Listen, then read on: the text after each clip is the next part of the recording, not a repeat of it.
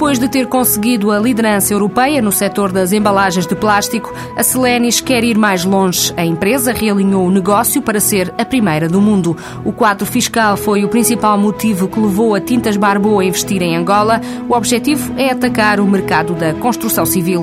Com a recente compra de uma empresa concorrente em França, a Frulact duplicou a produção para 70 mil toneladas de preparados de fruta por ano.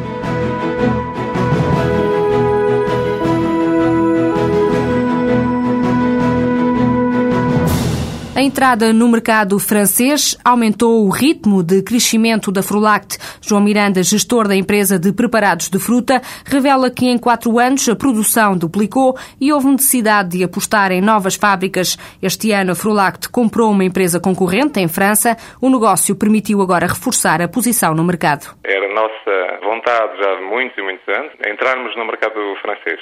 Sabíamos que era um mercado extremamente exigente, sabíamos que teríamos uma só, digamos, oportunidade para o fazer, sabíamos também que seria a penetração que seria extremamente difícil. Porquê é que o mercado francês é assim tão importante? É importante pela sua dimensão, essencialmente. E é importante também pela sua capacidade de inovação, ou seja, é o mercado mais inovador em termos europeus. E aí é, é mais um desafio, não é?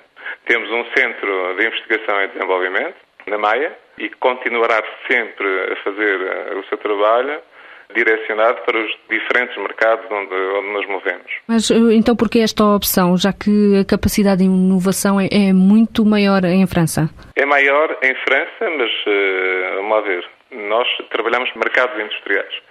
Os mercados industriais pedem cada vez mais aos seus fornecedores que lhes apresentem produtos cada vez mais inovadores. E essa é uma das competências que a Forlato sempre desenvolveu ao longo de todos estes 20 anos de vida, no final de contas, não é?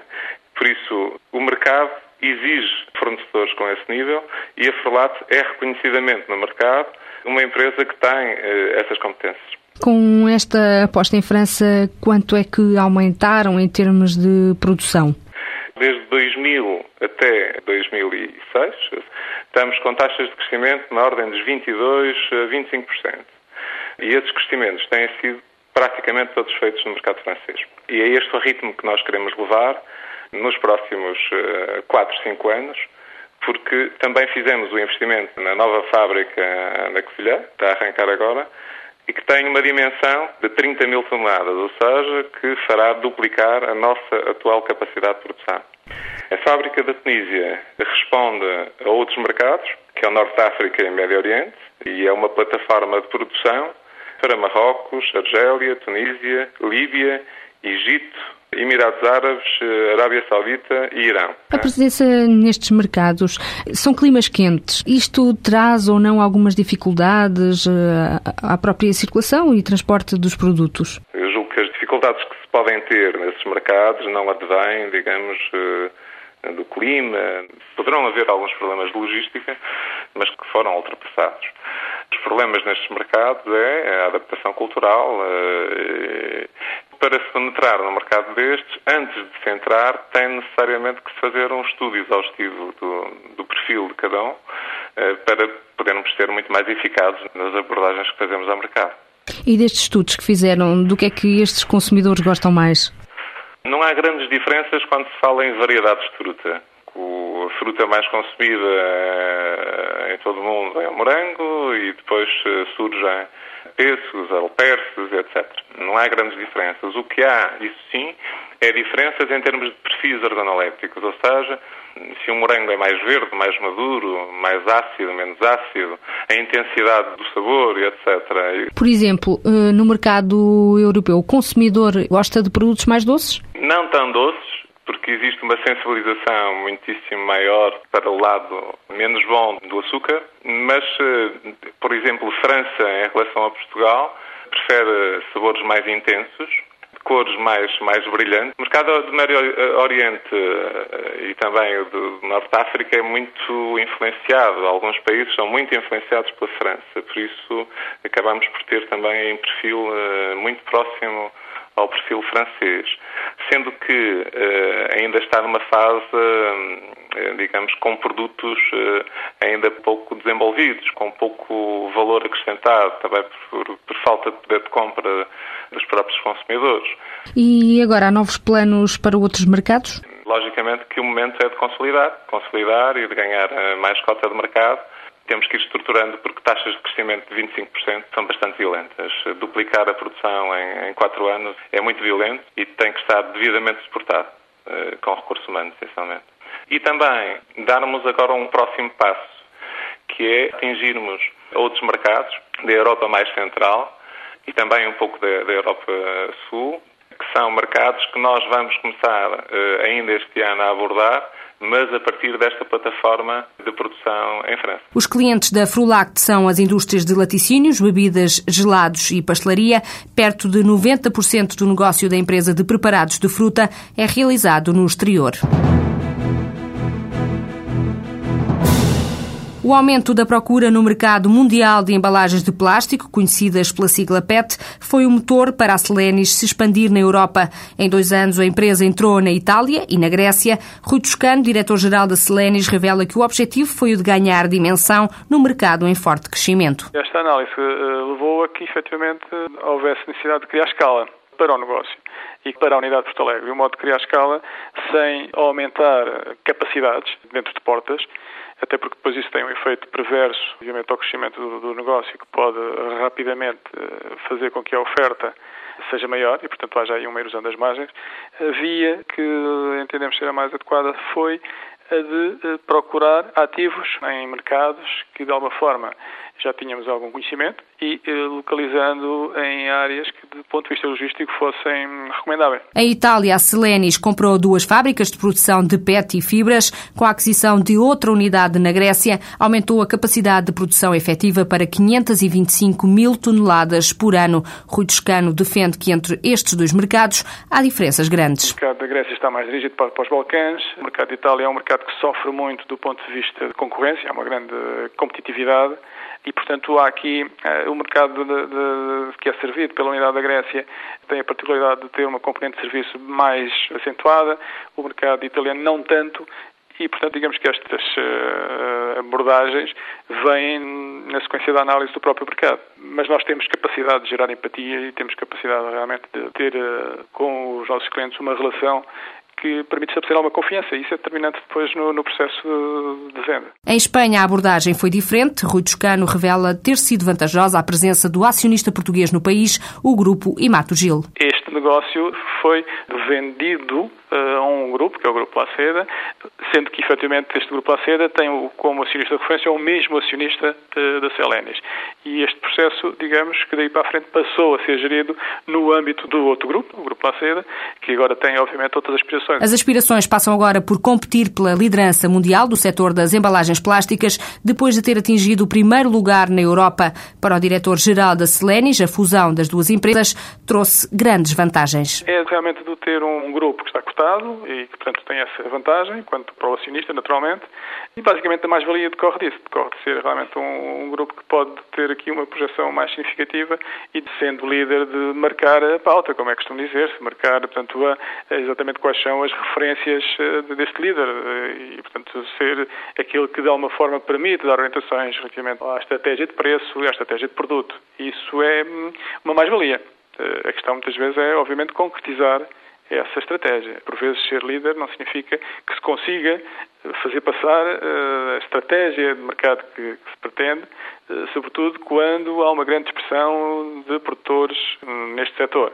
E também essa atuação aí foi importante, porque a Celena, ao fazer esta estratégia, procurou que este negócio, este mercado, se não fragmentasse tanto e houvesse aqui uma, uma consistência e uma sustentabilidade do negócio. Com a passagem do negócio para a Espanha, o Grupo Selenis concentra agora esforços noutras áreas de negócio. A área do ambiente, a área da energia, já são áreas que são interessantes, que têm, que têm crescimentos significativos e, portanto, o, o processo será muito parecido uh, àquele que temos vindo a ter para o PET. E onde é que pensam para já apostar?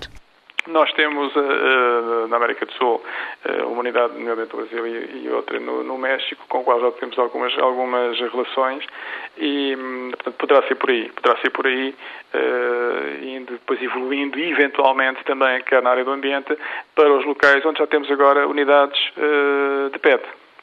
Pode podemos tirar partido destes pontos ou destes nós, como a gente nos chama, eh, que são a existência de fábricas em mercados onde nós já estamos presentes. Quanto a fatores de sucesso do grupo, Rui Toscano destaca a formação contínua dos recursos humanos e também a forte aposta na colaboração com universidades. Damos a possibilidade o meio, meio académico, utilizarem os recursos que nós temos nas unidades para promoverem a investigação, para promoverem o desenvolvimento, obviamente orientando esses estudos ou esses projetos para áreas onde estamos uh, e temos interesse do ponto de vista um, do negócio. A Selenis fatura cerca de 600 milhões de euros, 35% do volume de negócios corresponde à fábrica de Porto Alegre.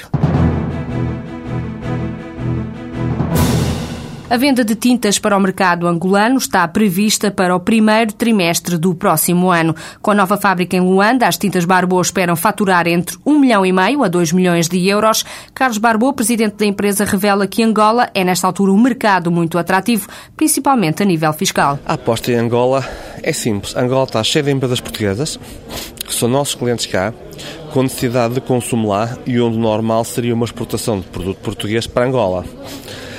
O imposto, quantas feitas, são 60%, o que impede toda e qualquer hipótese de mandar o produto de cá para Angola.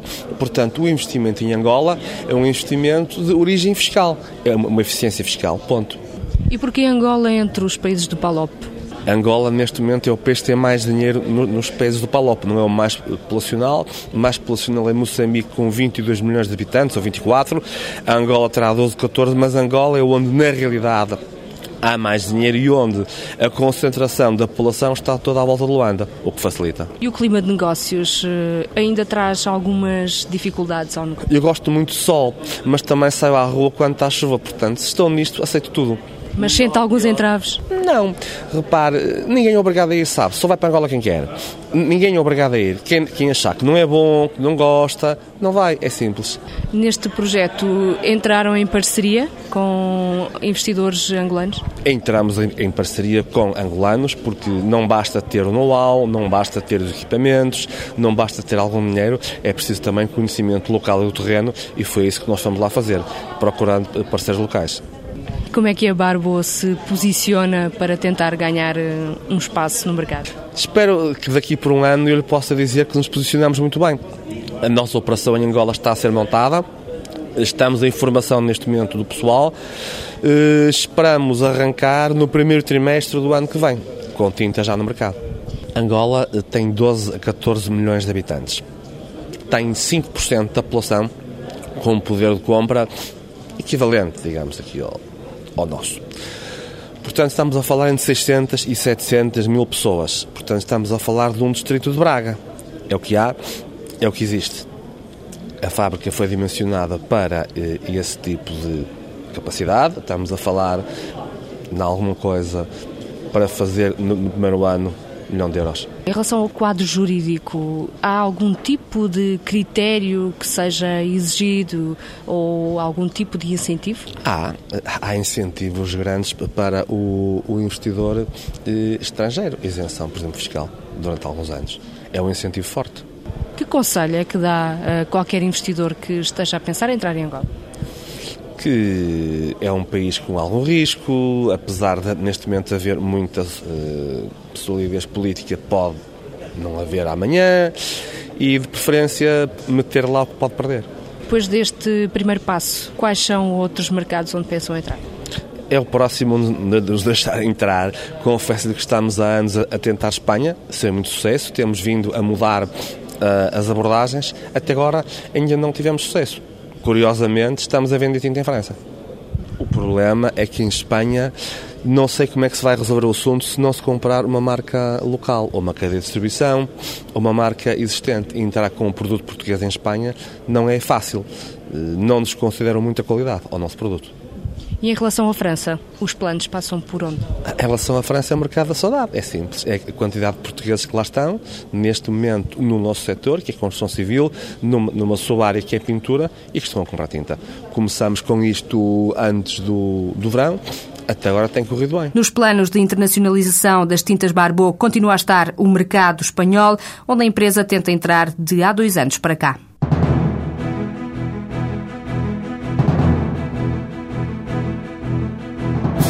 Em Portugal há perto de 500 empresas com capital espanhol, em setores como alimentar, imobiliário e energia. Dados da CIL, a Câmara do Comércio e Indústria Luso-Espanhola, mostram que do outro lado da fronteira a presença portuguesa também já é forte. Há já 400 empresas em várias áreas de atividade, um número que leva o presidente da CIL a considerar que não é nada mau para um país como Portugal, cinco vezes mais pobre que a Espanha.